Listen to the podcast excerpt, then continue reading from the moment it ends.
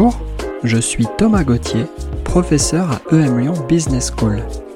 Vous écoutez Remarquable, le podcast qui va à la rencontre de celles et de ceux qui explorent les futurs et se remémorent l'histoire pour bâtir dès à présent un futur durable.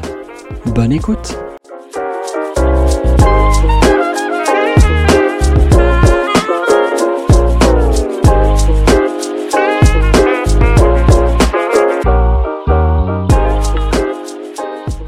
Cyrus Farangui est consultant.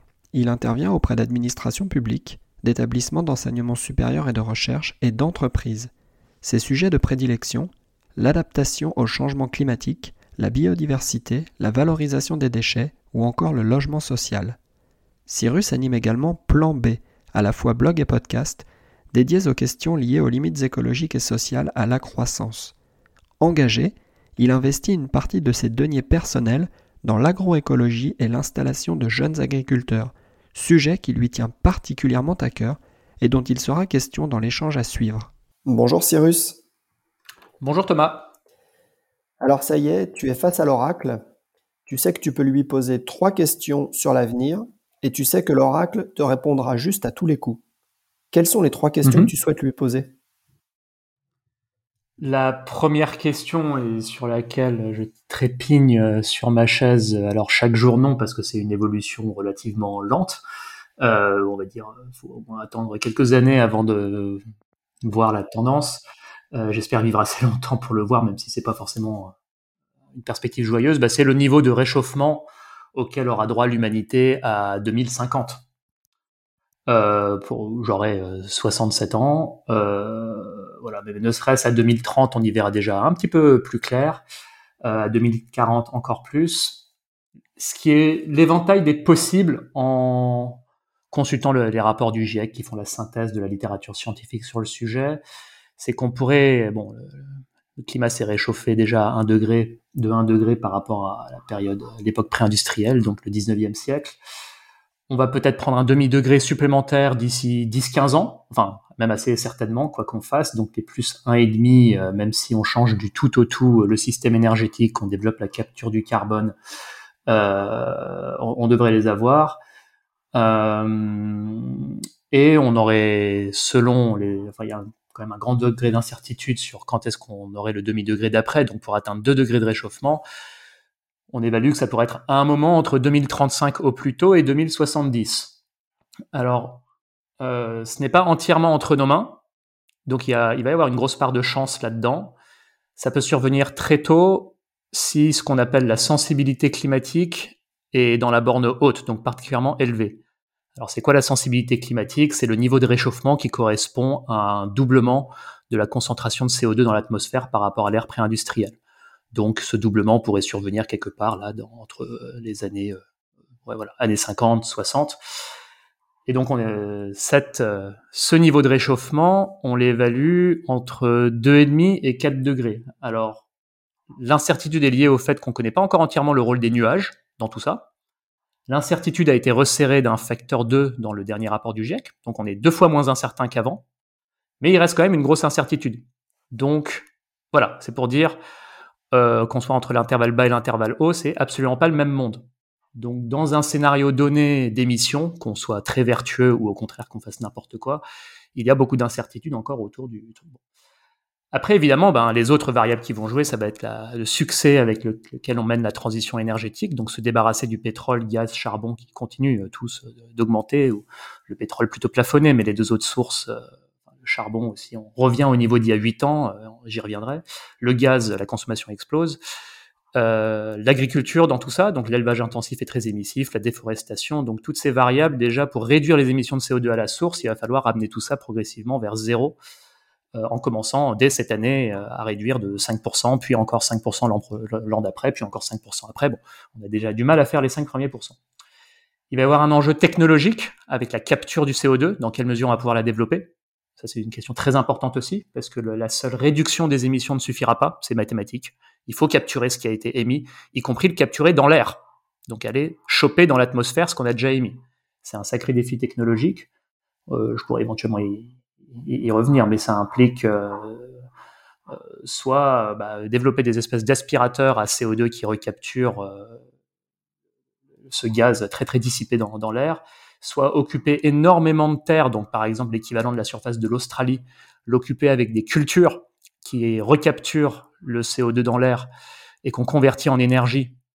Sauf qu'au moment de la conversion en énergie, on capture le CO2 dans le sous-sol, ça s'appelle l'ABEX, euh, Bioenergy Carbon Capture and Storage.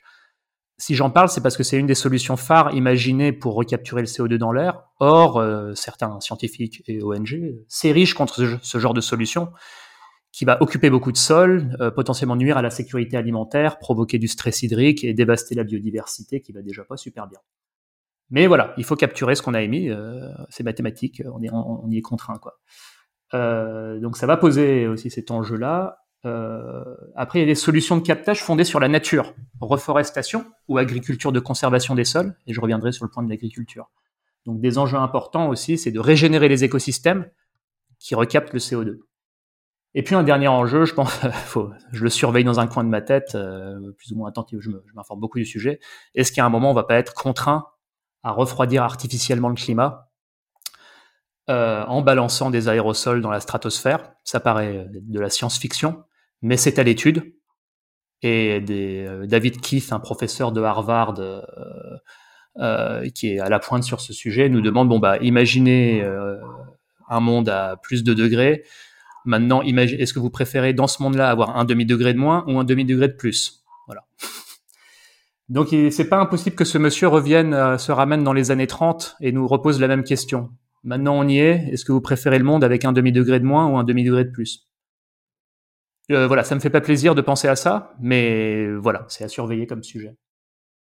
Euh, voilà un peu un panorama des enjeux que, que ça pose. Cette histoire de climat. Et si j'en parle autant, c'est bon, ça paraît abstrait, plus 1,5, plus 2 degrés et tout, mais c'est assez documenté ce que peuvent être les effets rien que d'un monde à plus 1,5 degré. Euh, c'est par exemple la mort de 90% des coraux, donc des chaînes trophiques dont dépendent des coraux, donc euh, la perte d'emploi pour des millions de pêcheurs qui dépendent de ces chaînes euh, alimentaires, de dizaines de millions, voire de centaines de millions de personnes qui dépendent du poisson comme principale source de protéines, et donc là, je n'ai parlé que des conséquences sur les coraux. Il y en a beaucoup d'autres sur les forêts, sur les événements climatiques extrêmes, sur l'étendue d'une maladie comme la dengue et de remontée de maladies euh, tropicales. Euh, le GIEC est parfaitement incapable, et c'est normal, de décrire toutes les conséquences. Euh, surtout que le système n'est pas linéaire. Tout ce qu'on sait, c'est plus on prend des dixièmes de degrés, plus on se rend vulnérable sur des chocs non linéaires.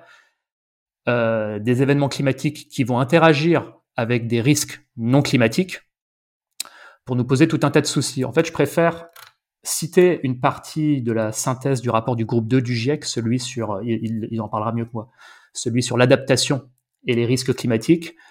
Euh, c'est un chapitre qui s'appelle les risques complexes, composites et en cascade. Donc, allez quantifier ça. Impossible. Je cite, des risques climatiques concomitants. Donc, imaginez euh, une sécheresse là, un feu de forêt euh, ailleurs, une inondation euh, au même endroit, bon bref.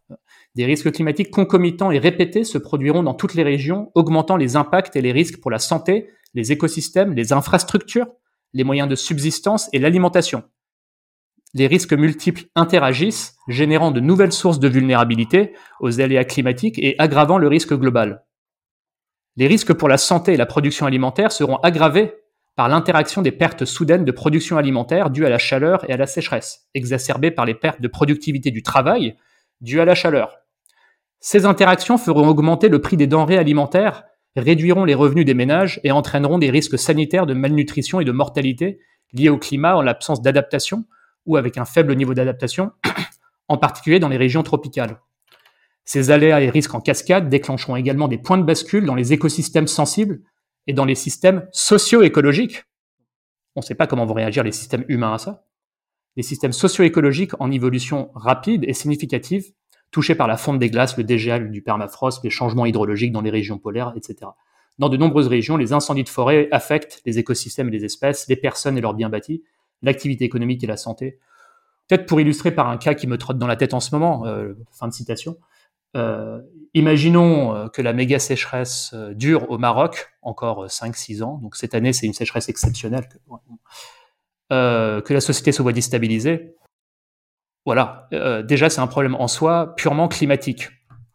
Imaginons que ça interagisse avec un risque non climatique que serait une déstabilisation politique et sociale dans un pays qui fournit 20% du phosphate dans le monde. Et on voit actuellement quels sont les effets de, de, de, manque d'engrais euh, et de gaz naturel qui sert à faire aussi de l'engrais, mais euh, lié à la crise en Ukraine. Voilà. Et imaginons que la crise en Ukraine soit toujours pas finie euh, dans 5 ans. Bon, donc ça peut ressembler à ça, un monde à 1,5 degré déjà. Donc un monde à 2 degrés, bon, bah, c'est non linéairement pire. Voilà, bon, ça te va? Je passe à la deuxième question. Écoute, Cyrus, quelques rebonds à ta question. Comment est-ce que tu t'expliques encore aujourd'hui, en 2022, le grand écart entre le diagnostic que posent les scientifiques, notamment les scientifiques du GIEC, sur euh, la criticité de l'état du climat, la biodiversité et j'en passe, et de l'autre côté, la timidité des réactions des États, des entreprises et d'autres formes euh, d'organisation. Comment est-ce qu'on s'explique ce grand écart alors que les preuves, les éléments de diagnostic scientifique vont tous dans le même sens et que peut-être euh, les climato-sceptiques sont enfin une espèce en voie de disparition? Eh bien, alors déjà, malheureusement, pas tant que ça. aux États-Unis, il reste assez solidement ancré, notamment chez les chrétiens évangélistes, mais pas que. Euh, en France, il reste euh, voilà 25-30% et même plus nombreux chez les jeunes que chez les. Alors c'est un sondage qui m'a beaucoup étonné, euh, plus nombreux chez les jeunes que. Mais voilà, bon, euh, je dis pas qu'il faut absolument qu'il y ait 100% de, de, gens convaincus, mais le fait qu'il en demeure un quart, un tiers, et effectivement, ils sont beaucoup moins crédibles qu'avant chez les décideurs. Évidemment, dans les milieux qui décident, le diagnostic est accepté, mais quand même, on se passerait bien d'avoir un quart de gens qui, pensent toujours que tout ça c'est des bêtises. Euh, ensuite, bon, euh, la culture climatique, et ça, je, le GIEC le relève d'ailleurs, reste quand même assez faible. Le genre de choses que je viens de dire, qui est dans le résumé hein, du GIEC, donc ça fait 30 pages euh, résumé aux décideurs, mais quel pourcentage des décideurs l'ont vraiment lu, l'ont vraiment débattu en urgence à l'Assemblée nationale de France et l'équivalent dans tous les autres pays, ont pris un moment pour le faire il y a toujours euh, d'autres urgences qui font que le climat passe au second plan aussi. Et ça, ça peut se comprendre dans la mesure où, il faut quand même l'admettre, on voit énormément de signes inquiétants, mais il demeure encore difficile de d'attribuer, et c'est normal, c'est pas le cas, bon, d'attribuer par exemple telle euh, pénurie alimentaire ou tel euh, dommage de manière sans équivoque au climat. Ce sera peut-être davantage le cas dans cinq ans, euh, au point de vraiment se sentir un gros coup de pied aux fesses. Ce sera peut-être davantage le cas lorsqu'il fera plus 1,5 degré, sauf que déjà, on aura encore plus raté la fenêtre de tir. Donc c'est ça un peu le drame de la situation. Il y a une inertie effectivement politique, il y a une inertie euh, sociale, il y a une inertie dans les comportements. Hein. Euh, voilà, même quand on est motivé à, à réduire par soi-même les émissions de CO2, soit on peut se sentir seul, soit on fait pas assez, soit on n'a pas les bons ordres de grandeur en tête et on ne sait pas exactement. Enfin voilà, on éteint la lumière en sortant et Or, euh, ça fait pas une grosse partie du boulot. Euh, il y a aussi beaucoup d'inertie dans le système énergétique. Alors ça, euh, voilà, Thomas, peut-être le centre de la réponse, c'est plutôt ça, c'est la difficulté à se débarrasser des énergies fossiles. Surtout si c'est pour les remplacer par des énergies, alors c'est bien le solaire, l'éolien, tout ça, mais on pourra y revenir, mais on voit bien qu'en ce moment, pour surmonter la crise énergétique actuelle, qui n'a pas attendu la guerre en Ukraine. Ça l'a accéléré, mais dès 2021, il y avait déjà une crise énergétique liée à tout un tas de facteurs, la demande post-Covid euh, qui est repartie plus rapidement que les gens s'y attendaient, donc euh, l'offre énergétique n'était pas forcément au rendez-vous. Et puis il y a quand même des facteurs structurels, euh, voilà, d'épuisement des puits de pétrole conventionnels par exemple, ou la Chine et l'Inde qui avaient amorcé une sortie du charbon et donc ils se prennent un, déficit d'offres en pleine explosion de la demande. Et donc, ce qu'on a observé dans, ces circonstances-là, ce que j'ai observé du moins, c'est pas tout à coup, euh, youpi, c'est l'occasion qu'on attendait pour développer des panneaux solaires et des éoliennes et des réacteurs nucléaires partout qui vont alimenter des véhicules électriques. Alors, le solaire, l'éolien et même la voiture électrique maintenant euh, décollent très fortement, mais c'est encore loin de se substituer massivement aux énergies fossiles qui restent quand même bah, des sources denses, euh, pilotables, ça veut dire en a quand on veut, euh, stockable d'énergie, bah surtout le pétrole est le plus avantageux. Euh, tout ça, bon, je reprends ce que nous enseigne quelqu'un comme Jean Covici, ça, ça au-delà du fait que c'est parfois cher, parfois pas cher, c'est physiquement avantageux et difficile à remplacer. Ensuite, un système énergétique, ça ça s'improvise pas comme ça. En termes de transition, ça évolue lentement sur des pas de temps de 10, 20, 30, 50 ans. Ça nécessite quand même un certain courage d'aller un peu contre nature de ces sources d'énergie quand même avantageuses pour les remplacer par des, des sources qui vont nécessiter peut-être plus de sobriété ou euh, voilà, peut-être pas avoir de l'énergie quand tu veux ou bon, euh, en tout cas qui offrent pas le même service quoi. Euh, donc pour le moment, voilà, on, a aussi un problème technologique quoi, tout simplement. Les technologies nouvelles n'offrent pas, elles offrent certains avantages, mais pas tous les avantages que qu'offraient les, les, les, énergies fossiles, qui sont donc dures à remplacer. C'est possible, mais on le voit encore très peu. Euh, là où on en est, c'est que voilà, les, énergies renouvelables, nouvelles énergies renouvelables, donc éolien et solaire, représentent 2% du mix énergétique mondial. On va vers les 3%. Et à ce rythme-là, c'est pas exclu que d'ici 10 euh, ans, ça représente 10, 15%. Euh, voilà, c'est relativement rapide d'ailleurs par rapport à l'histoire de l'énergie, si ça se passe comme ça. Hein. Je veux dire, le, pétrole n'a pas forcément décollé beaucoup plus rapidement au début du XXe siècle. Hein. donc tout ça, finalement, c'est dans l'ordre des choses. Après, une grande question, c'est est-ce que ça va remplacer la grosse couche d'énergie fossile sur laquelle le monde prospère, euh, même si beaucoup restent marginalisés ou exclus de cette prospérité. Euh, enfin, euh, est-ce que ces nouvelles sources d'énergie vont juste s'empiler par-dessus les énergies fossiles? Et on serait dans ce que Jean-Baptiste Fressoz appelle l'accumulation symbiotique des énergies. Vincent Mignereau va encore plus loin en parlant de renforcement synergique des énergies c'est-à-dire les nouvelles sources d'énergie dites de substitution, non seulement ne remplaceraient pas euh, les énergies fossiles et ne transformeraient pas le système, mais elles en renforceraient le fonctionnement. C'est-à-dire, c'est encore plus de croissance. Euh, voilà, le nucléaire, le solaire, l'éolien, etc. Ça, va générer encore plus de croissance, donc encore plus de consommation matérielle, énergétique, etc. Pour, simplifier euh, le propos de Mignero. Je ne sais pas dans quel sens vont aller les choses. Je suis pas l'oracle. Mais en tout cas, voilà pourquoi ça bloque. Euh, si les technologies étaient miraculeuses, euh, qu'elles remplaçaient facilement les choses, bah oui, on n'aurait pas ces problèmes-là, c'est sûr.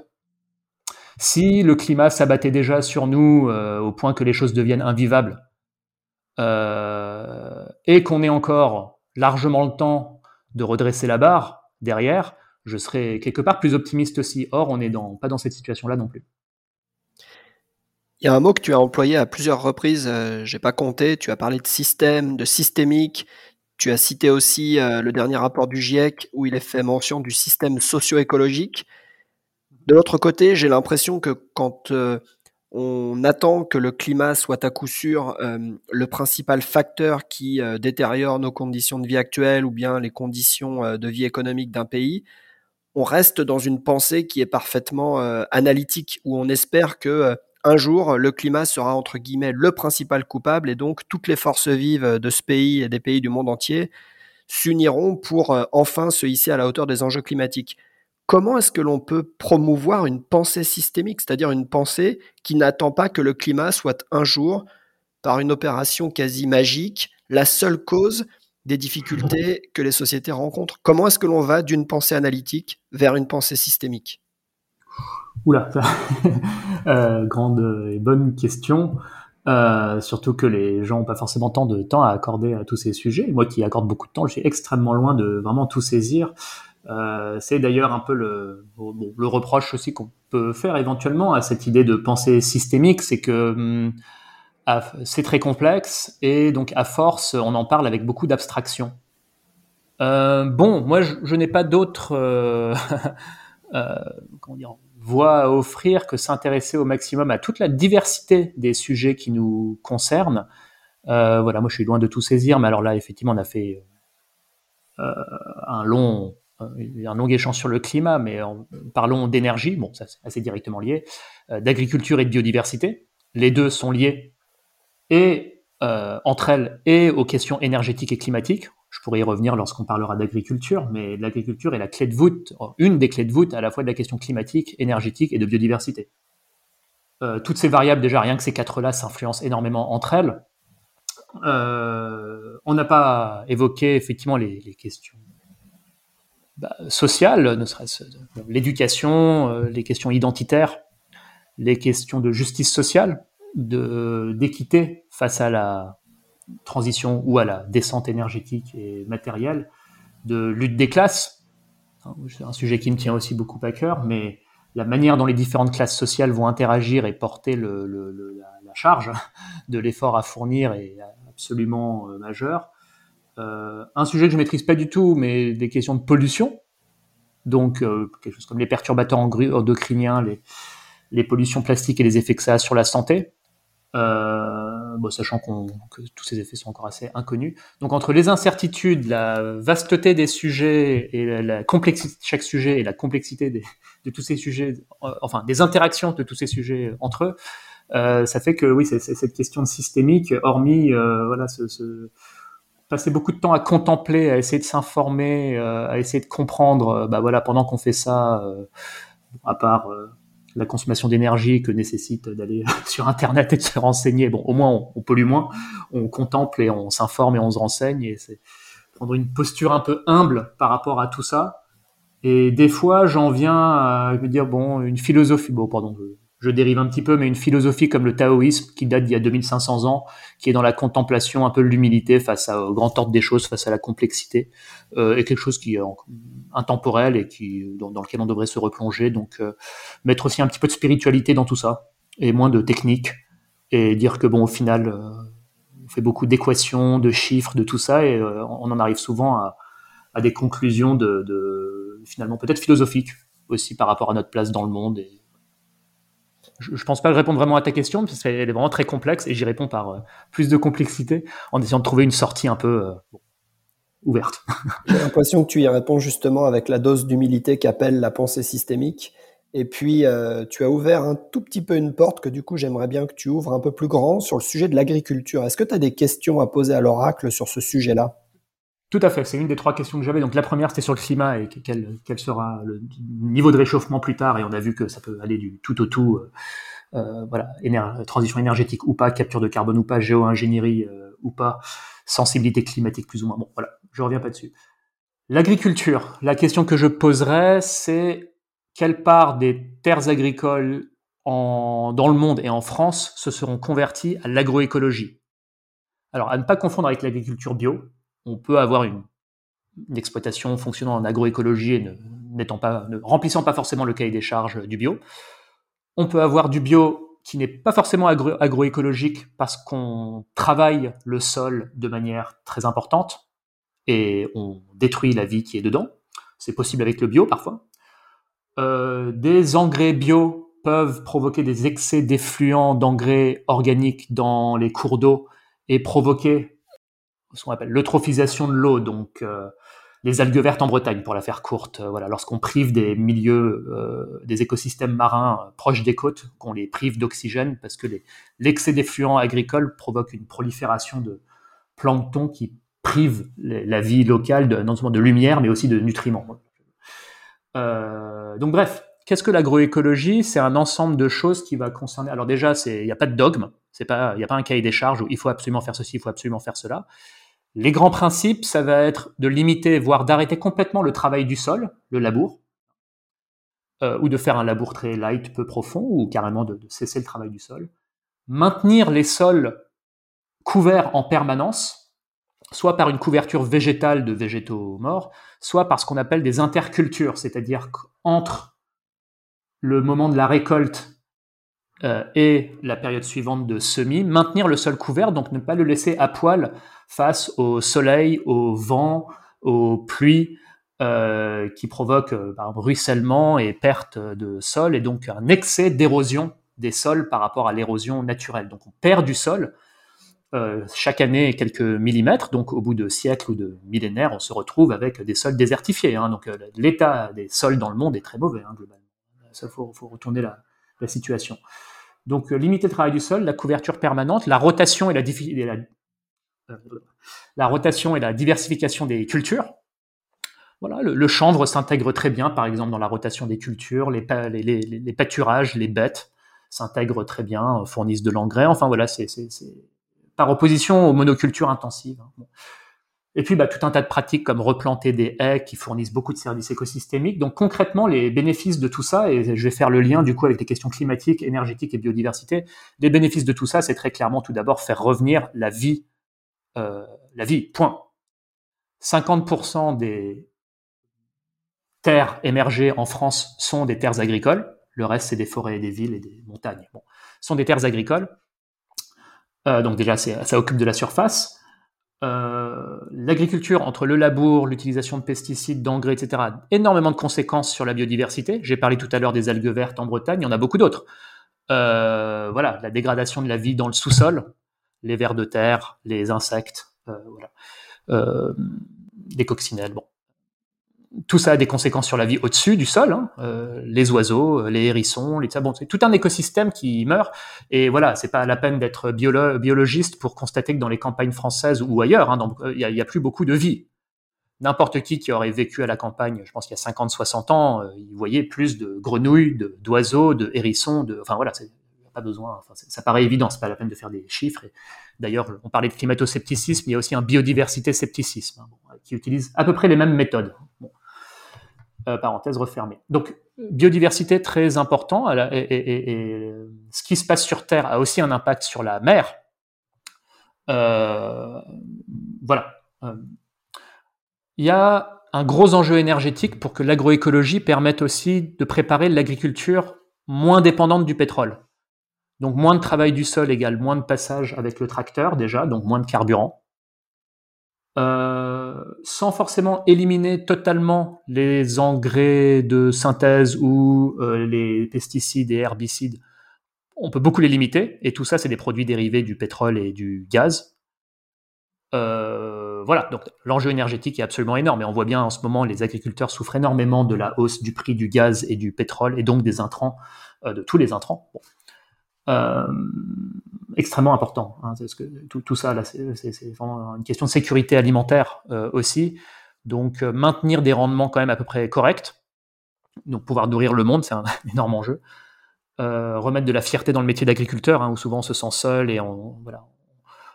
pour les agriculteurs aussi, c'est triste hein, de voir la vie disparaître et voilà. et d'être vulnérable face au prix du pétrole. Et c'est mon dernier point vulnérable face aux aléas climatiques, sécheresse, inondation. Alors, à nouveau, l'agroécologie, ça va pas être la panacée, mais lorsque le, enfin, à force de travail excessif du sol, de labour, alors au début, c'est bien, ça aère le sol, etc., mais avec le temps, on tasse, on compacte, on fait perdre au sol sa capacité d'infiltration et sa porosité. Alors, en français, qu'est-ce que ça veut dire? L'eau va moins bien s'infiltrer euh, dans le sol, le sol va moins bien le retenir, donc déjà ça va augmenter les besoins en irrigation. Euh, bon, ça c'est en, soi l'irrigation c'est aussi des ressources, donc euh, c'est aussi une question d'eau, hein, tout ce que j'évoque. Et, pour en revenir à la question de, résilience face aux événements climatiques extrêmes, bah, une meilleure capacité d'éponge du sol le rend moins vulnérable lorsqu'il y a une inondation, parce que bah, il retient mieux l'eau, il se sature pas. Et euh, en cas de sécheresse, il aura stocké plus d'eau et il est plus en mesure de libérer cette eau-là. Donc je fais pas un dessin, les événements climatiques extrêmes vont être de plus en plus fréquents et de plus en plus euh, amples. Donc ça aussi, il y a beaucoup de chiffres dans les rapports du GIEC. Et, à nouveau, j'insiste, ce n'est pas linéaire. Euh, les agriculteurs sont en première ligne face à ça, ils le vivent euh, déjà de, plus en plus. Donc le sol est aussi une clé de voûte pour, bah, en termes de résilience, pour absorber les chocs climatiques futurs et s'adapter aux changements climatiques. Donc euh, voilà, ça pose aussi des enjeux de stopper l'artificialisation, de, enfin arrêter de bétonner, enfin voilà, tout, tout ça est précieux. Voilà, euh, pour, c'est un sujet finalement assez peu connu, euh, mais qui nécessiterait vraiment une implication politique de la part de beaucoup euh, pour pousser ces sujets-là, soutenir les agriculteurs qui se lancent là-dedans. Ce n'est pas facile, je tiens à les euh, saluer. Ça ne se prête pas à tous les types de sols, je rentre pas plus que ça dans la technique, mais c'est absolument, absolument déterminant. Je suis pas forcément 100% optimiste dessus dans le sens où voilà, on, ça, ça décolle de l'épaisseur du trait, cette transition-là. Euh, voilà, c'est maintenant quelques pourcentages, il n'y a pas de chiffre exact, mais quelques pourcentages des terres en France euh, pratiquent la chose. Euh, finalement, c'est au Brésil et aux États-Unis que c'est un peu, que c'est développé un peu à grande échelle. J'aurais pas donné de chiffre, mais je serais pas étonné que ce soit plusieurs dizaines de pourcents de certaines régions des États-Unis ou du Brésil qui pratiqueraient ce qu'on va dire l'agriculture de conservation des sols. Donc, on a des exemples. de modèles. Euh, je suis pas forcément entièrement optimiste, si ce bon, effectivement, ça décolle un petit peu, mais voilà, on se balade dans les campagnes, on voit encore que beaucoup de sols sont nus, et il y a des résistances évidemment face au changement. Merci Cyrus. Alors attends, ça fait donc deux questions. Il t'en reste une troisième. Qu'est-ce que tu veux demander à l'oracle maintenant? Bon, en lien avec les deux premières questions, mais finalement, quel sera le mix énergétique, euh, tout simplement, dans le monde et en France? Donc déjà, quelle est la quantité totale d'énergie qu'on consommera et quelle sera la répartition par source d'énergie, euh, pétrole, charbon, gaz, énergie renouvelable, nucléaire, hydroélectricité, qui est une forme d'énergie renouvelable. Euh, biomasse. Euh, tout ça est extrêmement important euh, parce que bah, l'énergie définit ce qu'on, beaucoup de ce qu'on est, de notre quotidien, de nos faits et gestes, en quelle quantité on en consomme, sous quelle forme, hein, carburant liquide, électricité, tout ça. Bon. et d'où elle provient cette énergie? Est-ce qu'on en est plus ou moins souverain ou est-ce qu'on en est très dépendant de l'extérieur? Donc tout ça est extrêmement important et je, bon, quelque part, se réjouir que, enfin non, c'est pas du tout réjouissant, que, que mais euh, la guerre en Ukraine évidemment pas, mais que euh, il y a une prise de conscience par rapport à ça. Donc voilà, l'énergie ça existe, le pétrole et le gaz ça existe. On a beaucoup parlé électricité en France et encore sous l'angle nucléaire ou renouvelable. Euh, bah voilà, non, le pétrole et le gaz c'est extrêmement important. Ça va définir beaucoup de choses. Euh, il y a beaucoup de variables dont que j'ignore. Est-ce que bon, ça fait 10-15 ans que dans un pays comme la France, on consomme 1% de pétrole et de gaz en moins chaque année? Pour l'instant, c'est plutôt gentil, même s'il y a des petits chocs au passage. Mais voilà, est-ce que ce rythme-là va s'accélérer ou pas? Est-ce que cette accélération va se faire gentiment ou pas? euh, Est-ce que l'État va juste laisser la hausse des prix écraser les plus pauvres euh, Ou est-ce qu'il va procéder à des rationnements, euh, fixer des quotas sur les usages, par exemple, non essentiels Est-ce qu'il va imposer des normes? Voilà, le poids maximum d'une voiture, un, une température maximum de chauffage, plein de choses comme ça. Et comment va réagir et se réorganiser la société? Voilà, covoiturage, télétravail, etc. Et surtout, quelles innovations technologiques ça va potentiellement accélérer? Parce qu'il ne faut pas tout le temps voir bon, des contraintes, des contraintes, on, va, on va devoir changer, il faut être plus sobre. Non, on va aussi voir des innovations à la fois sociales et technologiques. Et je suis curieux de voir lesquelles elles seront. Bah, par nature, c'est un, un peu imprévisible. Et une fois dos au mur, euh, on devrait, j'espère, accélérer cette innovation. Voilà tout. On a passé pas mal de temps euh, avec toute notre attention tournée vers le futur. Je te propose maintenant, Cyrus, pour la deuxième partie de l'entretien, qu'on regarde dans le rétroviseur. Est-ce que tu peux nous ramener de notre euh, histoire deux ou trois événements que tu considères comme des événements clés ou des processus clés qui peuvent nous servir de repères pour le présent et pour l'avenir? Mm-hmm. Tout à fait. Euh, bon, les pénuries de pétrole par le passé. Bon, il y a eu deux épisodes, notamment auxquels je pense.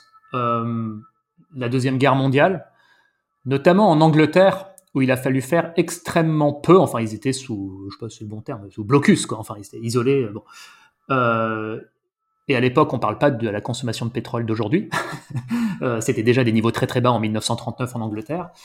Et puis ils ont dû ben, euh, s'organiser, faire avec ce qu'ils ont, euh, rationner, rationner, rationner, jusqu'à quasiment atteindre euh, zéro litre par mois par habitant, notamment au cœur de la bataille de l'Atlantique, sauf évidemment, pour les travailleurs essentiels. Donc les médecins et les infirmières, par exemple, avaient accès à une essence donc teintée, qu'on puisse reconnaître et tracer, à prix bloqué les travailleurs entre non essentiels, et tout ça doit évoquer des choses et j'y reviendrai, euh, avaient euh, d'autres euh, tarifs et une essence euh, non teintée. Ça, dans toujours ce premier événement historique, enfin, cette série, il y a aussi les, chocs pétroliers des années 70, 73 et 79. Je vais revenir sur 73 et pas sur 79, mais 73, donc c'est l'embargo de l'OPEP, notamment sur les, pays qui ont soutenu Israël dans ou la mémoire flanche, il me semble la guerre des six jours, ou la guerre du Kippour, je, suis désolé pour ceux qui nous écoutent, mémoire flanche. Euh, euh, donc, euh, bah voilà, soudainement, pas plus rien, mais beaucoup moins de carburant disponible dans les stations. alors, il y a eu des normes drastiques de prise dont on pourra à nouveau, dans toute l'Europe, hein, donc à nouveau des quotas, enfin, en, Hollande, des rations de fuel et de gaz de chauffage. et si on dépassait sa ration, on avait une lourde amende. Donc voilà, le moment où aussi chacun s'est serré les coudes pour surmonter cet épisode, un peu partout en Europe, on en a vu. Pour faire un focus sur la France, et ça va me ramener aux questions d'innovation, mais aussi d'intervention de l'État, euh, c'est ce choc pétrolier-là qui a vu deux événements extrêmement importants et deux tendances dont on tire encore les dividendes aujourd'hui. Un, c'est l'accélération du programme nucléaire civil. Alors, c'est pas juste plus d'électricité, c'est aussi l'électrification de tout un tas d'usages qui, jadis, fonctionnaient au pétrole, comme le train, comme l'éclairage, euh, comme le chauffage. Donc beaucoup de choses ont été électrifiées et beaucoup plus d'électricité bas carbone, même si ce n'était pas la motivation de l'époque du tout, c'était plutôt la souveraineté énergétique. Euh, la France sortait aussi du charbon et de l'épuisement de ses mines de charbon. Hein. donc une double euh, contrainte énergétique qui a fait qu'on qu'on, a lancé un des programmes industriels et énergétiques les plus à la fois les plus ambitieux et les plus euh, efficaces et les plus effectifs que le monde ait jamais connu. Donc, euh, années 80 et 90 euh, ont été construits 30 euh, ou 40 réacteurs. Enfin, on n'a rien de temps. Donc, bon. voilà. Et une autre mesure, c'est l'augmentation de la TICPE. Enfin, à l'époque, je sais pas comment ça s'appelait, mais il y avait presque pas de taxes sur les carburants. Or, là, on s'est dit, bon, il faut être un petit peu plus dans l'anticipation. Concrètement, nous n'avons rien sous nos pieds. Il faut essayer de contrôler, juguler notre dépendance et notre consommation. Donc, bon, bah, maintenant, on s'en rend compte des taxes euh, parce qu'il frappe surtout les plus pauvres. Mais pendant assez longtemps, c'était plutôt indolore, euh, à comparer aux États-Unis où l'essence est beaucoup beaucoup moins chère, mais ils se retrouvent dans un état de dépendance pétrolière beaucoup plus grave que nous. Vraiment sans comparaison. Euh, déjà, ils en consomment beaucoup plus. Alors certes, ils en ont sous leur sol mais ils en consomment beaucoup plus. Leurs villes sont configurées d'une manière qui, est complètement inadaptée à l'après-pétrole. Et même si l'essence est pas chère du tout, même une légère remontée du prix du carburant, alors qu'on parle d'un pays au PIB par habitant beaucoup plus élevé, même une légère remontée du prix du carburant leur est insupportable. Bon, je nous vois quand même un peu plus résilients que ça. Nos villes, certes, se sont beaucoup étalées, euh, voilà, mais euh, pas autant. Euh, et, ce niveau de prix a permis de contrôler ça sans même qu'on s'en rende compte et on a tenu bon. Donc à aucun moment par mesure électoraliste on est venu dire on supprime cette taxe. Bon, euh, soit dit en passant, elle rapporte beaucoup à l'État, donc euh, voilà. on va pas supprimer une source de revenus, mais, voilà, voilà le fruit de cet épisode-là. Je fais un fast forward vers le futur, un autre événement qui, que j'ai trouvé très intéressant c'est un ensemble d'événements, mais bon, moi, je m'intéresse à ces questions énergétiques et climatiques depuis 2005. Euh, or, depuis 2016-2017, ça s'est énormément accéléré. Alors, euh, en fait, pour une grande raison, qui est que tout à coup, énormément de gens ont commencé à s'y intéresser. Et donc, plutôt que d'être seul dans mon coin, de temps en temps lire un, article qui relaie un rapport du GIEC, bon, un peu me morfondre aussi dans mon coin, et un peu être euh, l'écolo de service tout seul, voilà, qui a réduit sa consommation de viande ou que sais-je, et que les gens regardent bizarrement.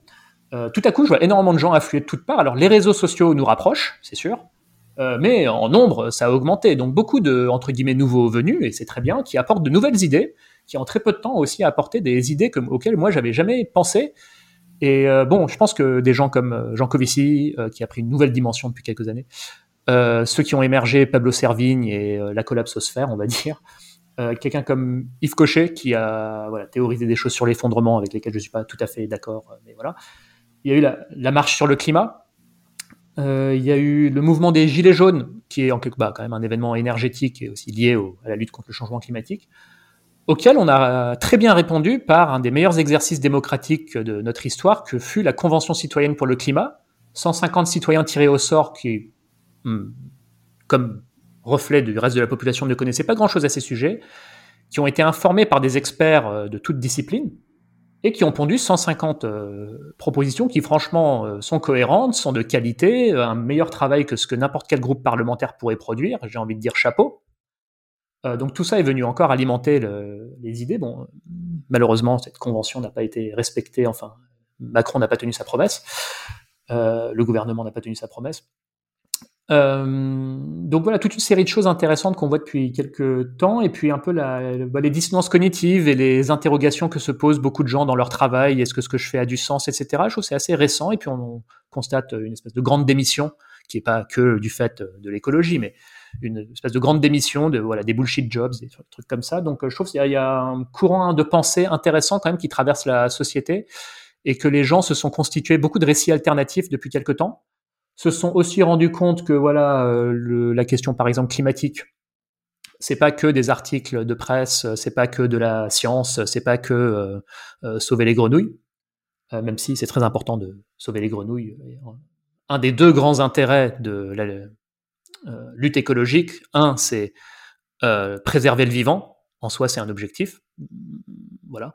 deux c'est assurer la sécurité des sociétés humaines. Et c'est l'autre point euh, sur lequel je voulais venir, c'est il y a eu cette prise de conscience que l'écologie, c'est aussi une question de sécurité.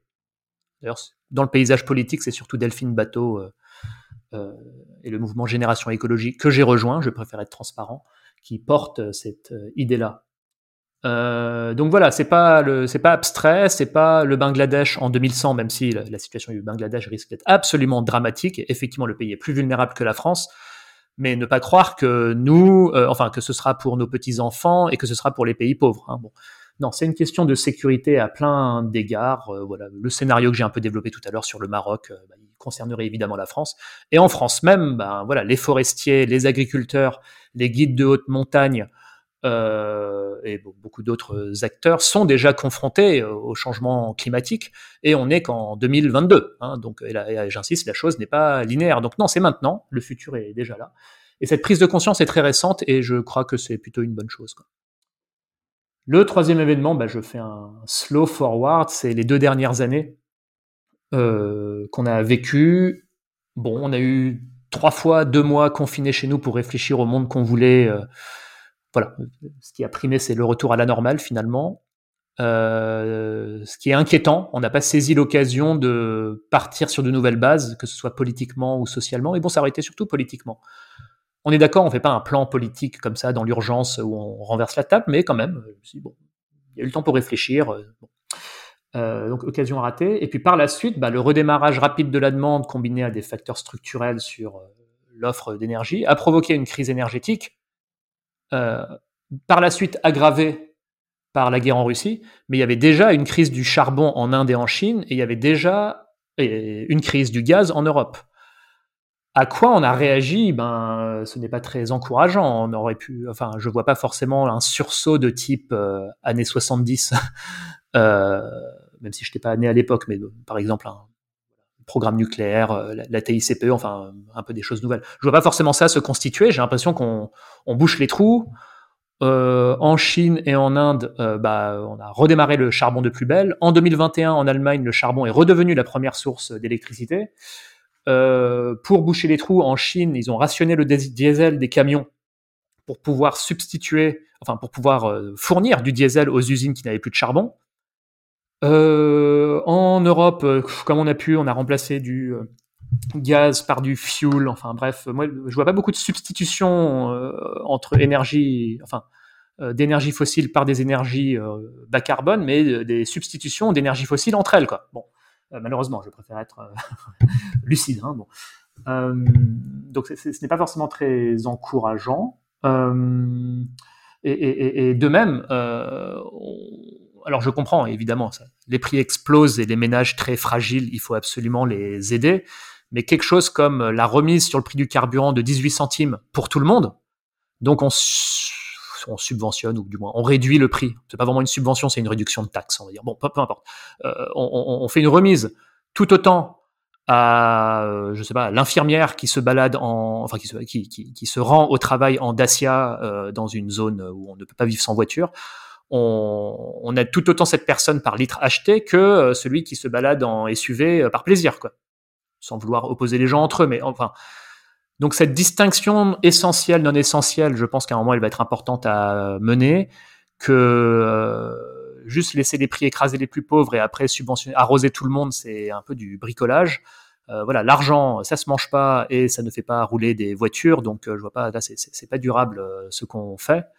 Euh, donc je, suis curieux pour la suite à voir, mais si la crise actuelle devait s'aggraver, est-ce qu'on va agir vraiment au niveau de, oui, de, quotas, de normes et de nouvelles règles du jeu? Euh, Des tarifs préférentiels pour les travailleurs essentiels, par exemple?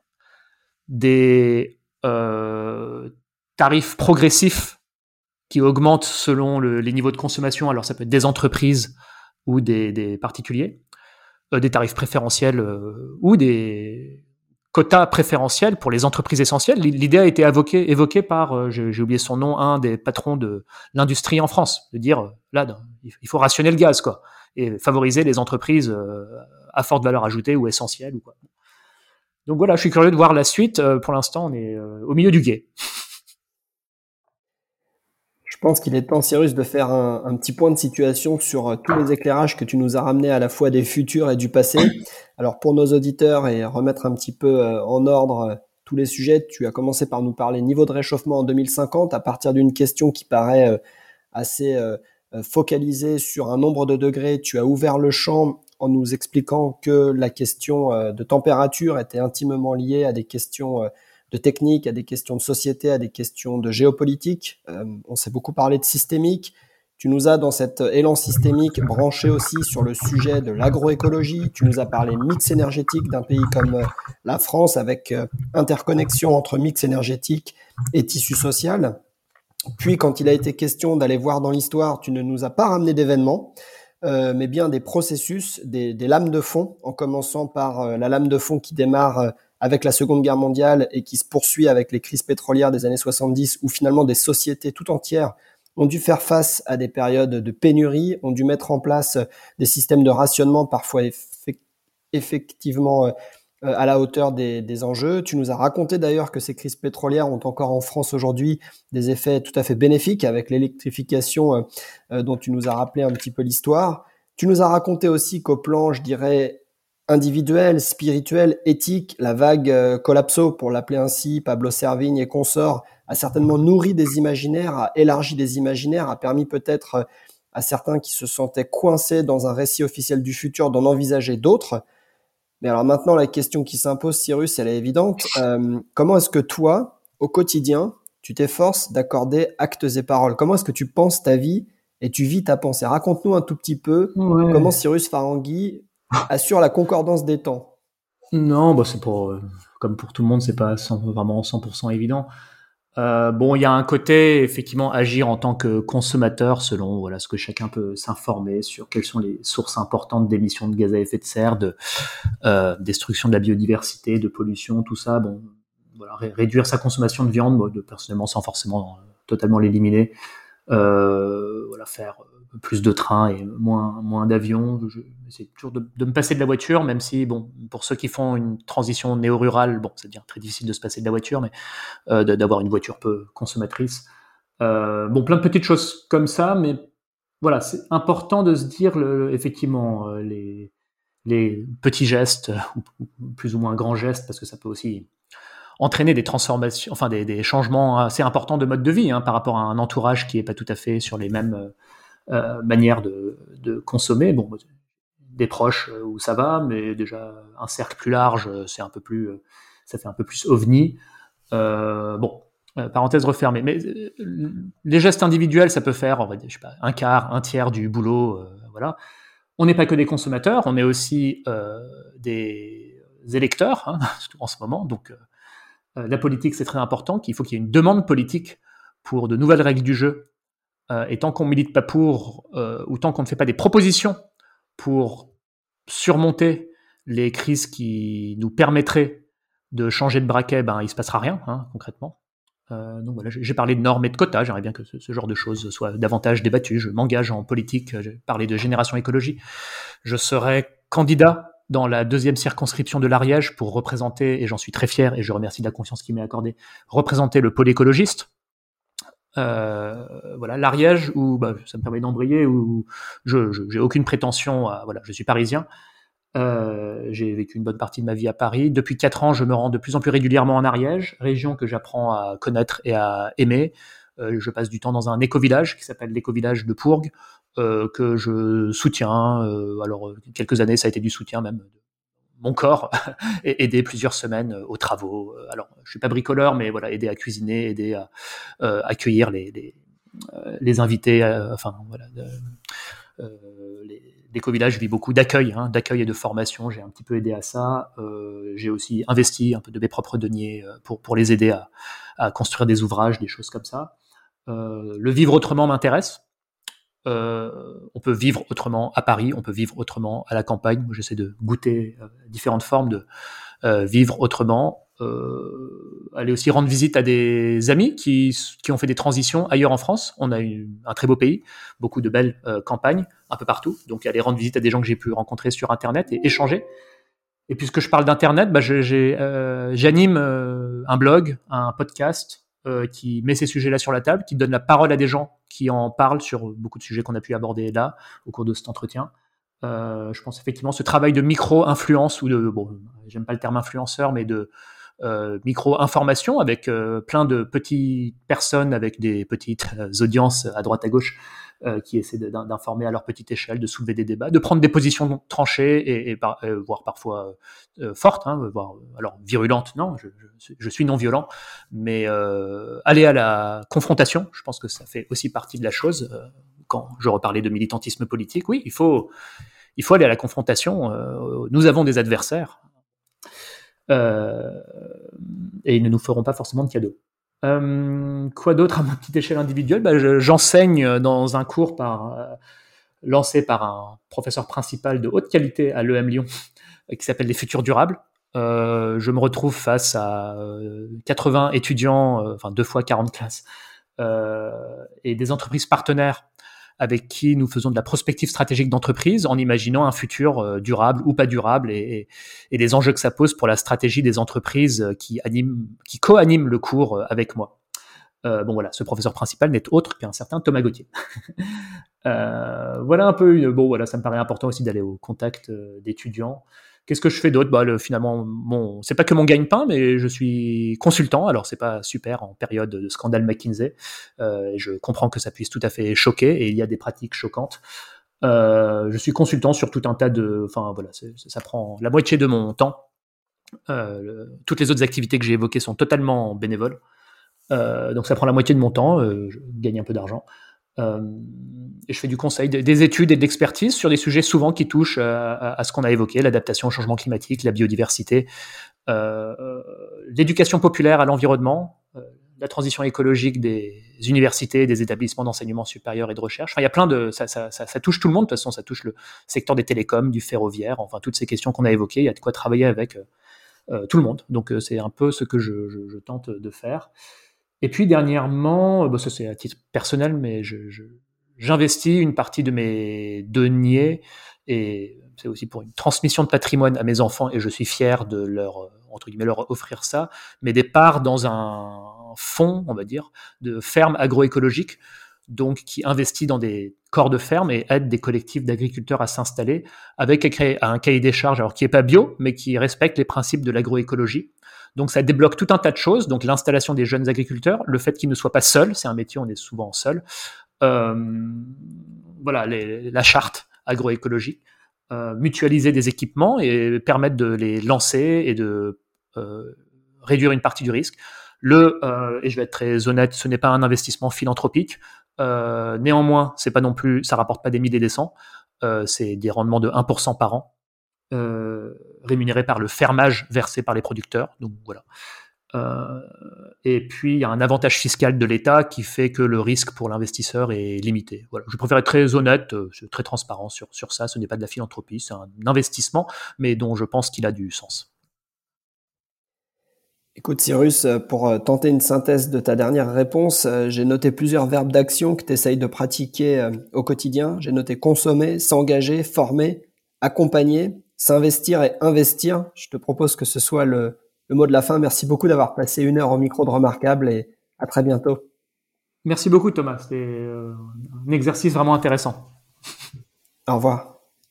Au revoir.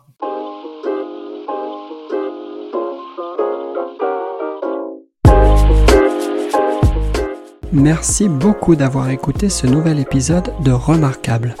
Pour ne rien rater des prochains épisodes, abonnez-vous sur votre plateforme favorite et n'hésitez pas à laisser une note et à parler du podcast autour de vous. À bientôt!